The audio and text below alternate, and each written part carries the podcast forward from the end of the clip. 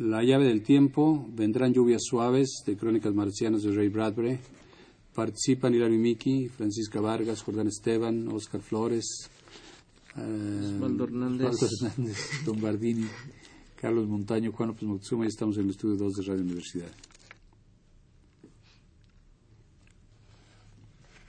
El Consejo Nacional para la Cultura y las Artes y Radio Universidad presentan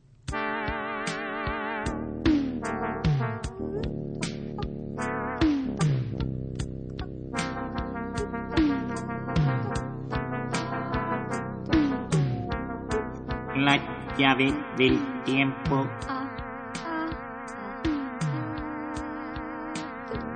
La clave del tiempo.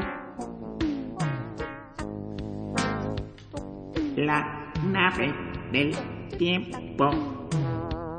El ave del tiempo.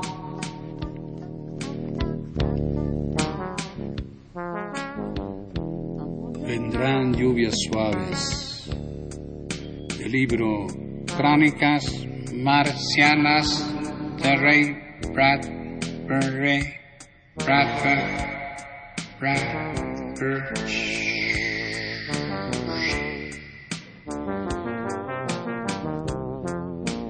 Agosto de 2026.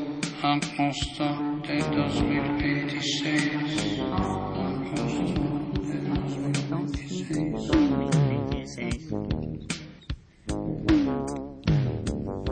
Voz del reloj cantó en la sala. Tic-tac. Las siete. Hora de levantarse. Las siete. Hora de levantarse. Hora de levantarse. Las siete. Como si temiera que nadie se levantase. La casa estaba desierta. El reloj continuó su tic-tac repitiendo y repitiendo sus llamados en el vacío. Las siete y nueve. Hora del Hora de desayuno. levantarse, hora del desayuno. Las siete y nueve. Las siete y nueve. Hora del desayuno.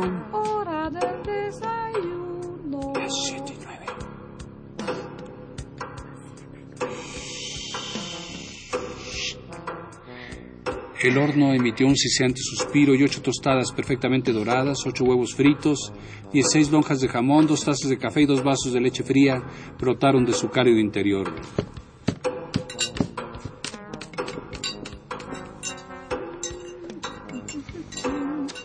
Hoy es 4 de agosto de 2026, dijo otra voz desde el cielo raso de la cocina.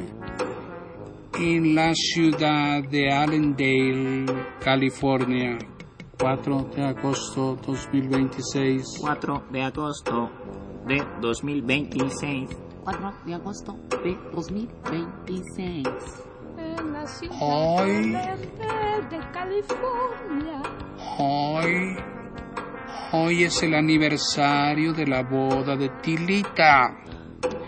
Hoy es día de pago de la póliza del seguro y de las cuentas del agua, el gas y la electricidad. Esta es una grabación. Esta es una grabación. Esta es una grabación. En algún sitio de las paredes sonó el clic de los elevadores y las cintas magnetofónicas se deslizaron bajo los ojos eléctricos. Las ocho y uno, tic-tac. Las ocho y uno. Tic-tac. Las ocho y uno a la escuela. Las ocho y uno. A la escuela. Al trabajo rápido, rápido, las ocho y uno. Al trabajo. Rápido, rápido, las ocho y uno. Rápido, rápido, rápido, rápido, rápido, rápido, rápido. Rápido. Pero las puertas no se golpearon. Las alfombras no recibieron las suaves pisadas de los tacos de goma. Llovía afuera. En la puerta de calle el aparato del tiempo cantó suavemente. Lluvia, lluvia.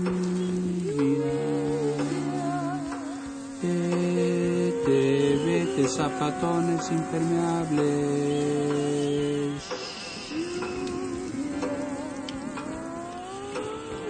y la lluvia golpeteó la casa vacía como un eco.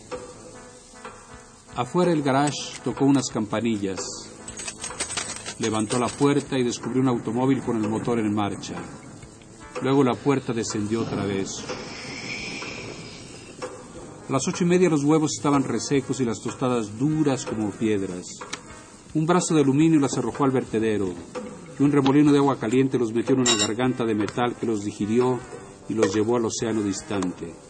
Los platos sucios cayeron en una máquina de lavar y emergieron relucientes y secos. Las nueve y cuarto cantó el reloj, la hora de la limpieza. De las guaridas de los muros salieron velozmente los ratones mecánicos.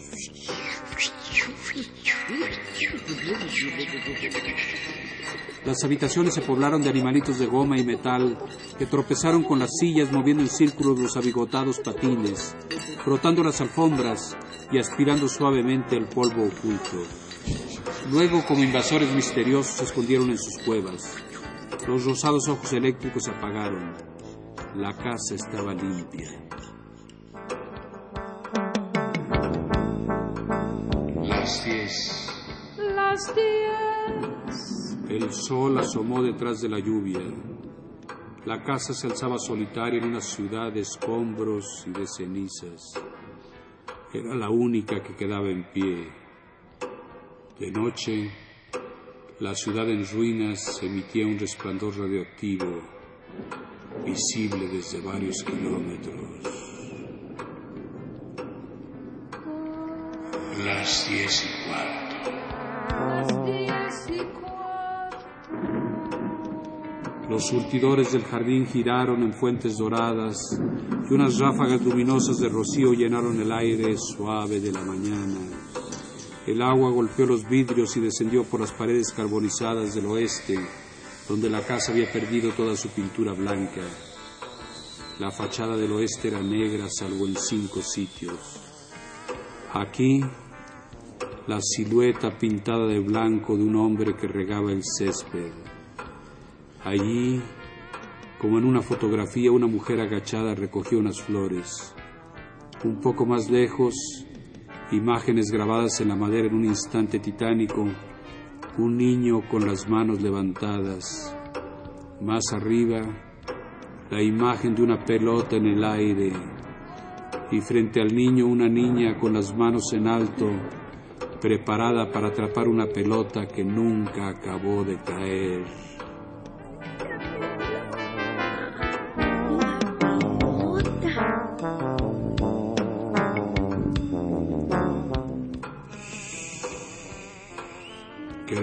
Esas cinco manchas de pintura.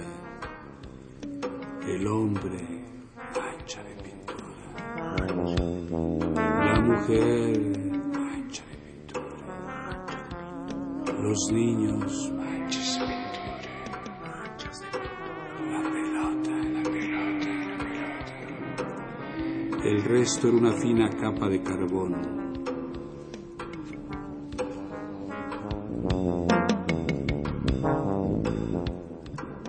La lluvia suave de los surtidores cubrió el jardín con una luz en gotas. Hasta este día, cómo había conservado la casa su propia paz. Qué cuidadosamente había preguntado. ¿Quién ahí?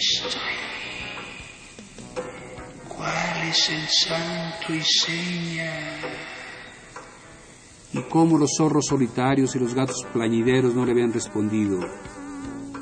Y cómo por eso había cerrado cuidadosamente los vidrios y persianas con unas precauciones de solterona lindantes con la paranoia mecánica. Se estremecía con todos los sonidos. Si un gorrión rozaba los vidrios, la persiana se sacudía y el pájaro escapaba sobresaltado. No, ni siquiera un pájaro debía tocar la casa. La casa era un altar con diez mil acólitos, grandes, pequeños, serviciales, atentos en coro. Pero los dioses habían desaparecido y los ritos continuaban insensatos e inútiles.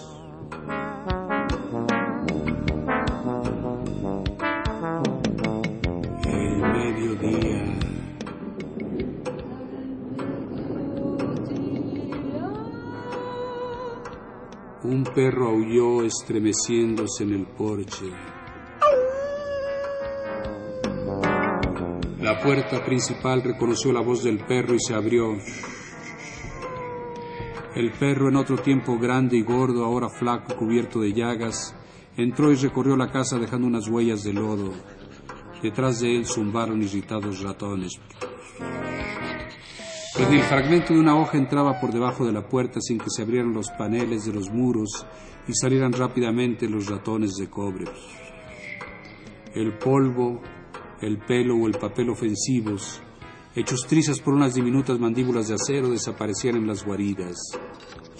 De ahí bajaban al sótano por unos tubos y eran arrojados al horno siseante de un incinerador que aguardaba en un rincón oscuro como un bal maligno.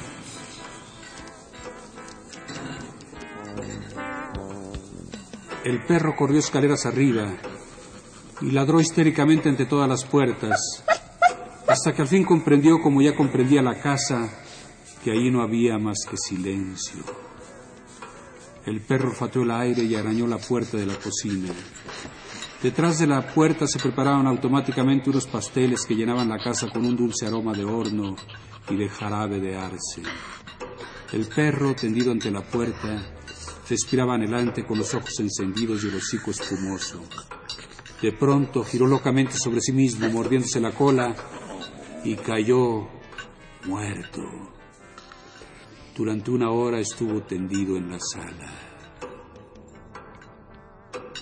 Las dos. Las dos. Cantó una voz. Los regimientos de ratones advirtieron al fin el olor casi imperceptible de la descomposición y salieron murmurando suavemente como hojas grises arrastradas por un viento eléctrico. Las dos y cuarto. Las dos y cuarto. El perro había desaparecido. En el sótano del incinerador se iluminó de pronto y un remolino de chispas subió por la chimenea. Las tres menos veinticinco. De las paredes del patio salieron unas mesas de bridge. Las barajas revolotearon sobre el tapete en una lluvia de figuras. En un banco de roble aparecieron martinis y sándwiches de lechuga, tomate y huevo. Sonó una música.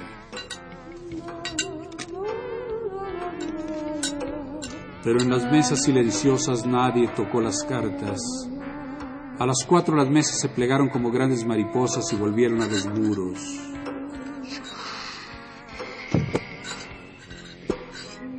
Las cuatro y media. Las cuatro y media. Las paredes del cuarto de los niños resplandecieron. Aparecieron animales, jirafas amarillas, leones azules, antílopes rosados, panteras lilas que retosaban en una sustancia de cristal. Las paredes eran de vidrio y mostraban colores y dibujos.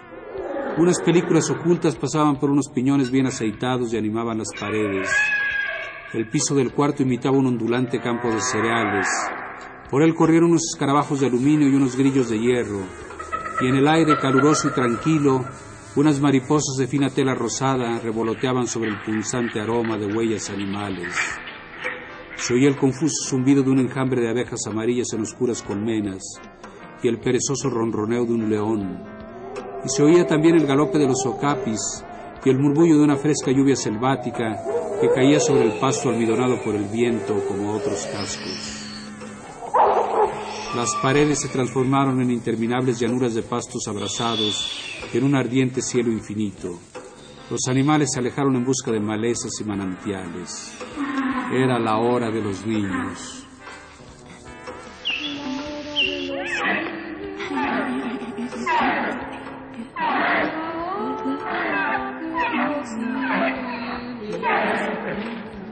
Las cinco. Las cinco. La bañera se llenó de agua clara y caliente. Las seis, las siete, las ocho.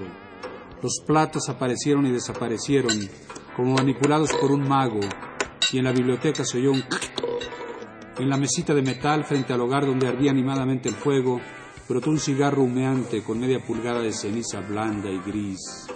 Las nueve. Las nueve.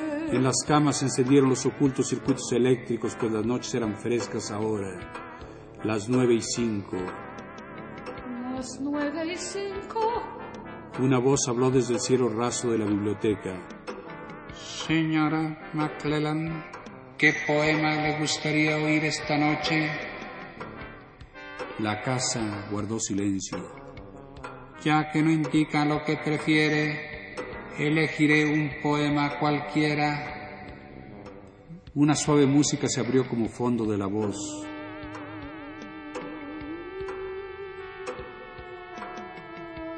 Vendrán lluvias suaves y olores de la tierra, y golondrinas que girarán con resplandeciente sonido, y llanas que en los estanques cantarán durante la noche, y ciruelos de tembloroso blanco, y petirrojos que vestirán plumas de fuego y silbarán sus canciones en los alambres de las cercas.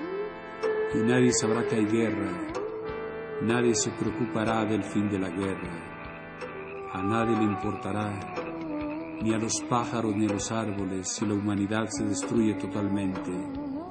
Y la misma primavera al despertarse al amanecer, apenas sabrá que hemos desaparecido. El fuego ardió en el hogar de piedra y el cigarro cayó en el cenicero, un inmóvil montículo de ceniza. Las sillas vacías se enfrentaban entre las paredes silenciosas y sonaba la música.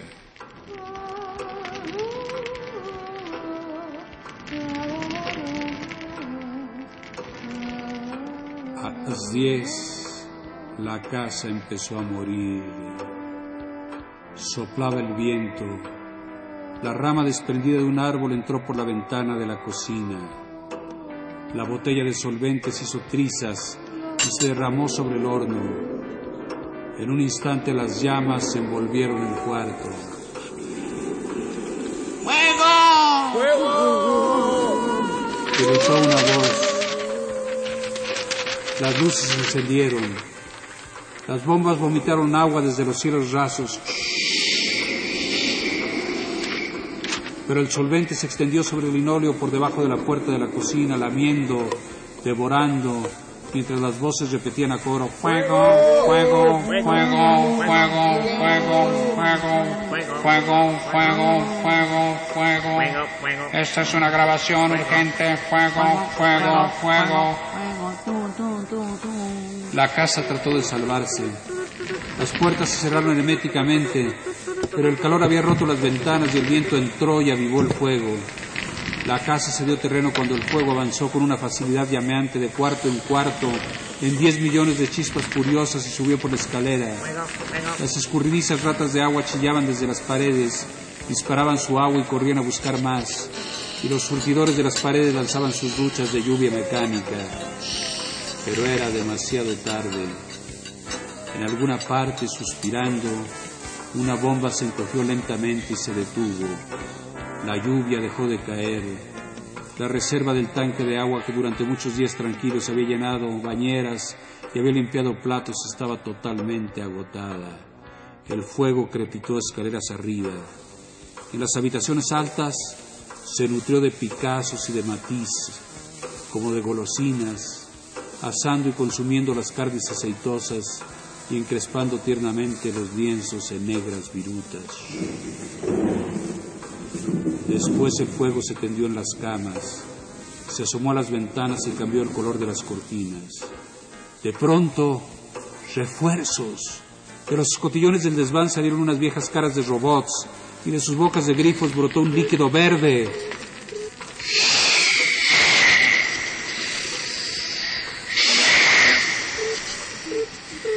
El fuego retrocedió como un elefante que retrocede Fuego.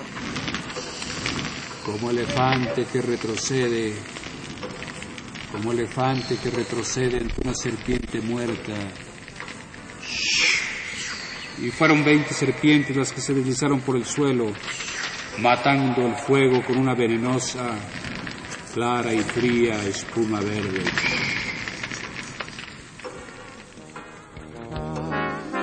Pero el fuego más inteligente mandó llamas fuera de la casa y entrando en el desván llegó hasta las bombas. Una explosión. El cerebro del desván, el director de las bombas, se deshizo sobre las vigas en esquilas de bronce. El fuego entró en todos los armarios y palpó todas las ropas. La cama se estremeció revelando sus huesos de roble, su esqueleto desnudo retorcido por el fuego, sus alambres, sus nervios, como si un cirujano le hubiera arrancado la piel. Las venas rojas y los vasos capilares temblaron en el aire abrasador. ¡Socorro! ¡Socorro! ¡Socorro! ¡Socorro! Fuego, fuego, fuego, corred, corred, corred, socorro, socorro, fuego. El calor rompió los espejos como hielos invernales tempranos y quebradizos, y las voces gimieron. Fuego, fuego, fuego, corre, corre, corre, corre.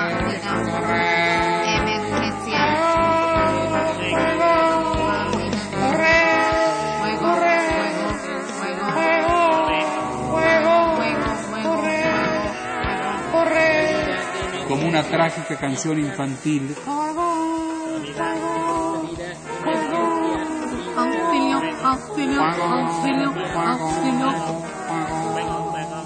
Una docena de voces altas y bajas, como voces de niños que agonizaban en un bosque, solos, solos.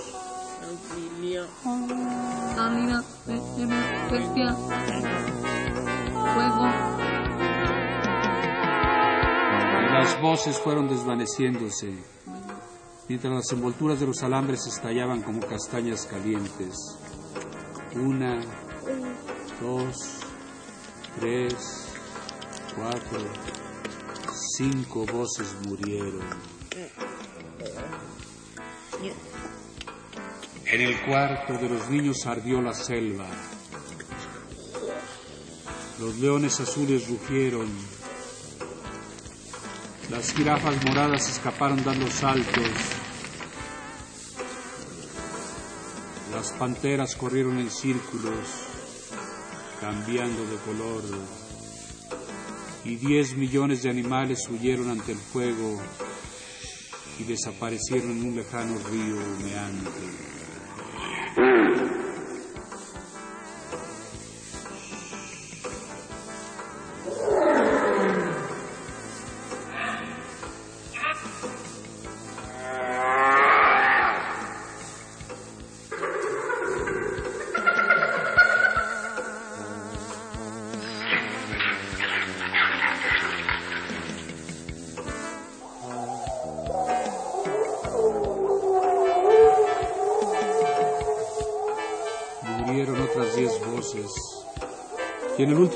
Bajo la luz de fuego, otros coros indiferentes anunciaron la hora. Siete, ocho, Tocaron música. Cegaron el césped con una segadora automática.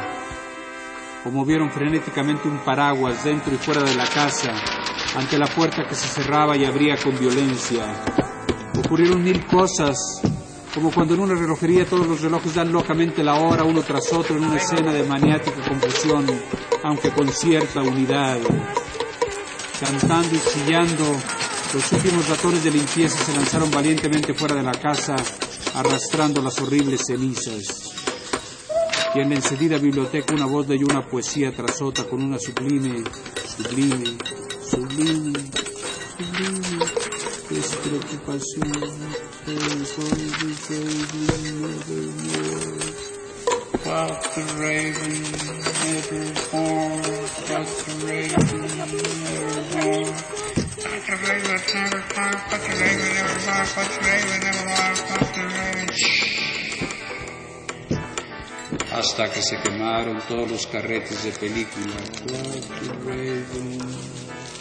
Hasta que todos los alambres se retorcieron y se destruyeron todos los circuitos.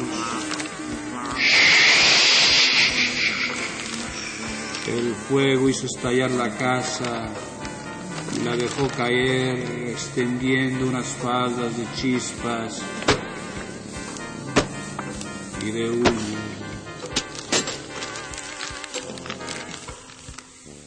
La cocina, un poco antes de la lluvia de fuego y de madera, el horno preparó unos desayunos de proporciones psicopáticas. Diez docenas de huevos, seis hogazas de tostadas, veinte docenas de lonjas de jamón que fueron devoradas por el fuego y encendieron el horno. El horno en marcha otra vez sisió histéricamente.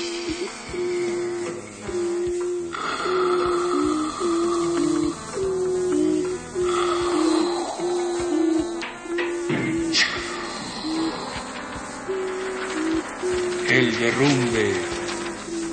El altillo cayó a la cocina y a la sala. La sala cayó al sótano. El sótano al subsótano. La congeladora, el sillón, las cintas grabadoras. Los circuitos y las camas se amontonaron allá abajo como un desordenado túmulo de huesos.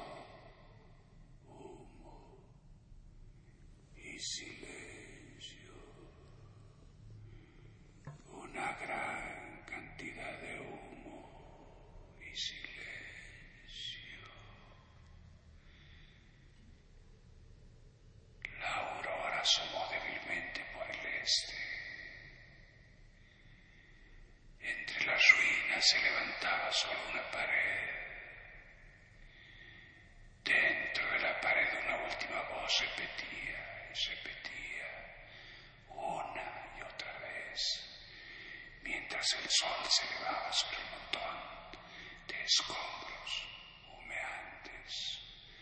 Hoy es 5 de agosto de 2026.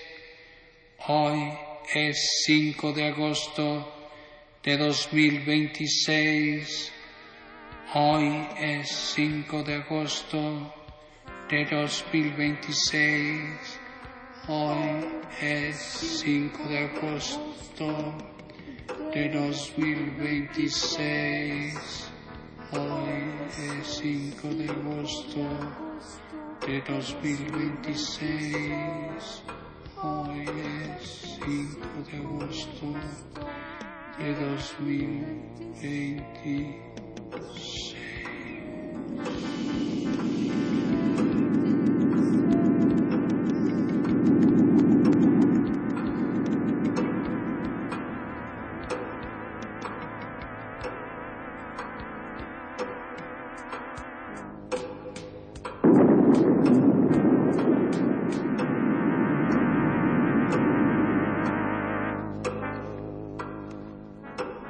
Consejo Nacional para la Cultura y las Artes y Radio Universidad presentaron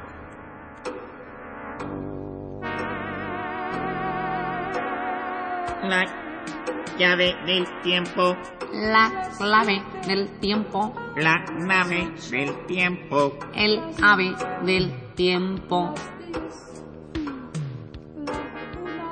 Crónicas marcianas de Rey Bradbury, Bradbury, Bradbury.